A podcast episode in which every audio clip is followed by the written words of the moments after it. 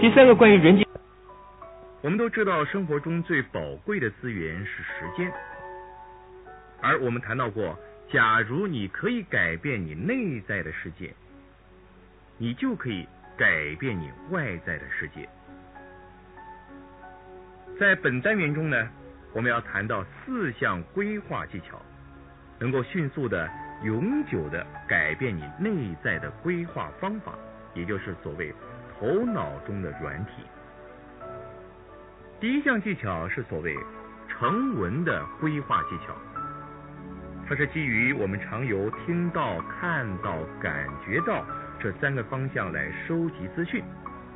如果我们配合前面谈过的心理原则与技巧，我们可以使潜意识很快的接受这些资讯，使他们永远的常驻在潜意识中。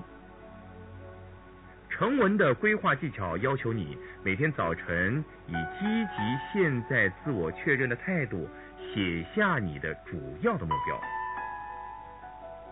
其次呢是闭上你的眼睛，想着你的主要目标，想象今天目标达成的景象。接着呢，感觉那种愉快的心情，假想你拥有了你所想要的东西，想想那件愉快的感觉。它真的发生了，这个目标已经准备好让你取得。最后呢，运用放松定律，放松自己，不要做任何努力，这些想法就能够被你的潜意识所吸收、所接受。第二个技巧我们称为快速的规划技巧，它是利用在很重要的单一事件。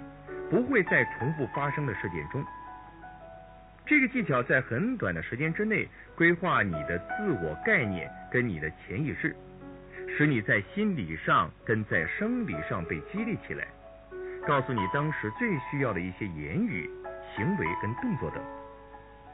你要先将事情顺利进行跟圆满结束的景象印在你的脑海中，比方说。你要进行一次演讲会，事先呢，将演讲会结束时人们站起来大声鼓掌喝彩的景象灌入自己的脑海中。接着呢，就是要自我确认这个圆满的结局，用一句简短的自我确认说出来，而后让这句话影响你的情绪，就是去经验到。当你圆满完成这件事情的时候，你的感觉是什么？而后就是放松自己，不去管它，好像这件事已经按着我们所规划的圆满的结束了。然而，当你真的放手的时候，你的潜意识就开始运作。其实，这个技巧就是我们谈过的心理预演。心理预演技巧。是指在一件重要事件即将发生的时候，要求自己回想并且重新的体验自己过去成功的经验，在记忆中找寻自己杰出的表现，并回忆起上一次成功的经验以及那种满足畅快的感觉，然后再把这种景象转换到即将来临的事件中。再把上次的经验跟感觉重叠到即将来的事件中，如此的重新设计你的潜意识，使自己再次走入上次的经验中，使用相同的字句、相同的行动、相同的表现，进而获得相同的成功经验。因为成功的人跟失败的人差别就在这儿。每当一件事情来临的时候，失败者想到上次失败的经验，成功的人呢，则迫使自己重新的体验到成功的经验。所以，强迫自己去选择成功的思想，并且使用替换定律，拒绝采纳消极的想法。第三个技巧称为标准规划技巧。这是指使用索引卡来确认目标。首先呢，设定十到十五个目标。其次是每天早晚各两次，挪出一些时间来。第三呢，使自己不会被别人打搅。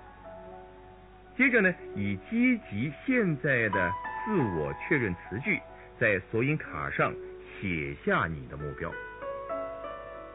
将你的目标用很大的字写出来，让你的潜意识很清楚的看见这些目标，而后坐下来，大声的念出你的目标，重复的念它，而后呢，闭上眼睛。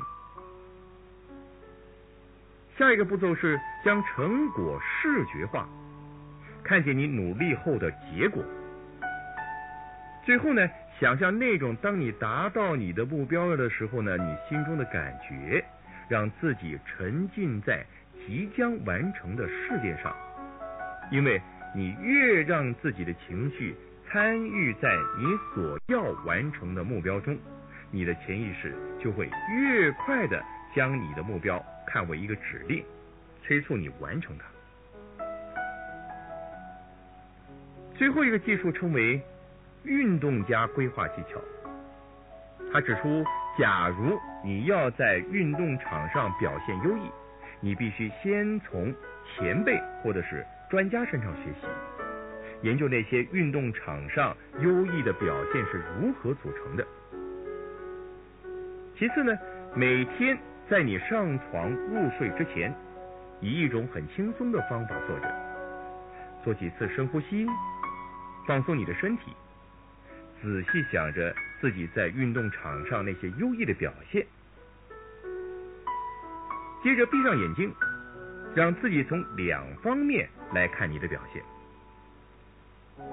假如你在滑雪，首先你看着自己优异的表现，由山坡上滑下。又穿梭在标杆之间，你看到自己滑的非常的优雅。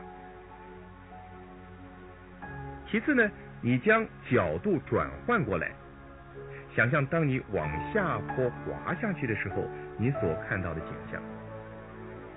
事实上呢，所有奥林匹克选手都运用这种心理技巧，不断的训练自己。心理学家发现，当我们在心中演练一个动作的时候，我们是在适当的输送脉搏的能量到我们的双腿、手臂、肌肉与神经，而这些部位呢，正是当我们真实的在滑雪的时候所需要运用到的部位。假如你要成为一位运动的好手。一位演讲的高手，或者呢是任何一方面的能手，你都可以利用这个运动家确认技术带来快速的学习效果。而关键就在这几个字，那就是重复、视觉化、放松以及明确的目标，不断的反复演练。直到你的潜意识将他们以真实的状况接受它，他们就会在你的生活中变成真实的事件。假如你抓住它，它就会在你身上发生效果的。